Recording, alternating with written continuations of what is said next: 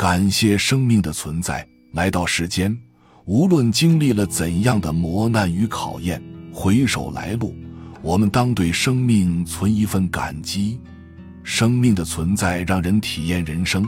佛说，应该对万物生灵常怀感恩心。这一切的存在构建了这个世界，都是值得去感激的。人本身存在于自然当中，靠万物滋养；同时，人又对万物的存在形式进行转化和创新，所以要对人类和整个自然界的生命的存在充满感激。凋零的花瓣昭示的是生命的终结，落叶宣告的是生命的停息，翱翔的雄鹰体现的是生命的自由。流淌的小溪渲染的是生命的奔放，雍容的牡丹留意的是生命的尊贵，繁盛的大树凸显的是生命的力量。自然给予人们众多奇美的体验，人们也在生活劳作过程中改变着大自然。人与自然的这种相互影响，无不体现着人与自然的一体性。虚云大师死前曾留有遗言：“吾死后化身毕。”请各位将吾骨灰碾成细末，以油、面粉供骨灰和好，做成丸果，请送放河中，以供水族结缘，满无所愿，感谢不尽。还债人虚云顶礼，虚云大师以自己的身体来还债，表现出了他的无私和对生命的感恩。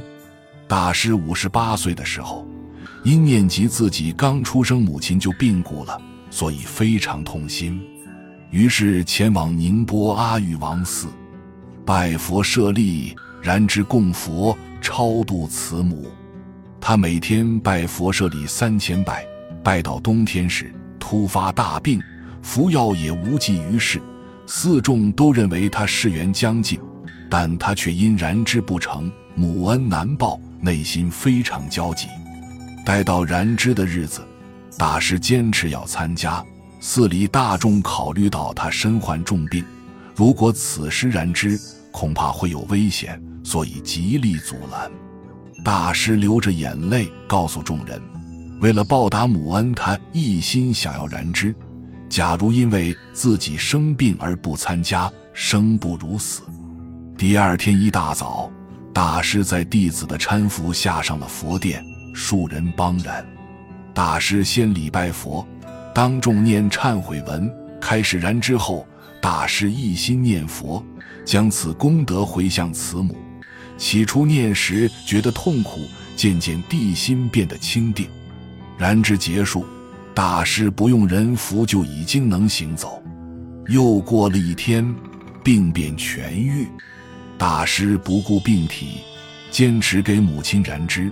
感激母亲赐予自己生命，这不但是对慈母的孝心，也是对生命的敬畏和感激。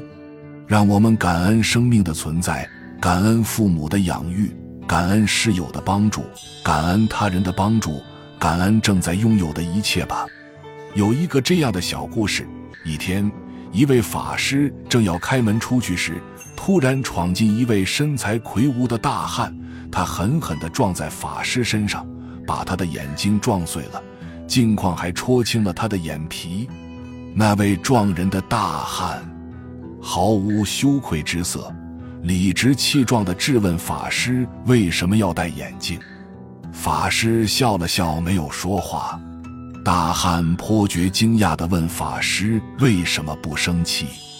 法师借机开始说：“为什么一定要生气呢？”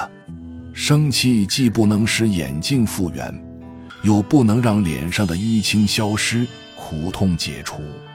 再说，生气只会扩大事端，若对你破口大骂或打斗动粗，必定会造成更多的业障及恶缘，也不能把事情化解。如果我早一分钟或迟一分钟开门，都会避免相撞，但却不知又会发生什么。或许这一撞也化解了一段恶缘，我还要感谢你帮我消除业障呢。大汉听后十分感动，他问了许多佛的问题及法师的称号，然后若有所悟地离开了。事情过了很久之后，一天法师接到一封挂号信，信内附有五千元钱，正是那位大汉寄的。原来大汉年轻时不知勤奋努力，毕业之后在事业上高不成低不就，十分苦恼。婚后也不知善待妻子。一天，他上班时忘了拿公事包，中途又返回家去取，却发现妻子与一名男子在家中谈笑。他冲动地跑进厨房，拿了把菜刀。想先杀了他们，然后自杀以求了断。不料那男子惊慌的回头时，脸上的眼镜掉了下来。瞬间，他想起了师傅的教诲，于是冷静了下来，反思了自己的过错。现在他的生活很幸福，工作也得心应手。特寄来五千元钱，一方面为了感谢师傅的恩情。另一方面，也请求师傅为他们祈福消业，感谢生命的存在，应当有感激的方式。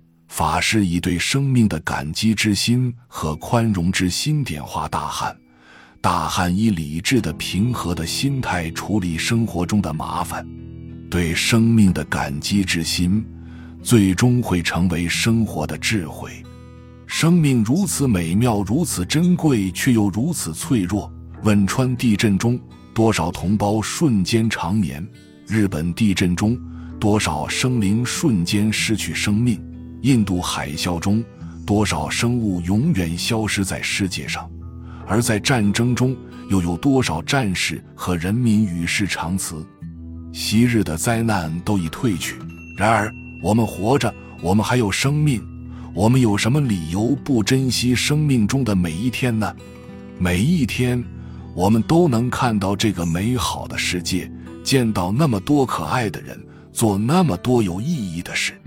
为了这生命的庄严与美丽，我们应当以感激的心，真诚地感谢每一个普通的日子，一丝不苟地过好每一天。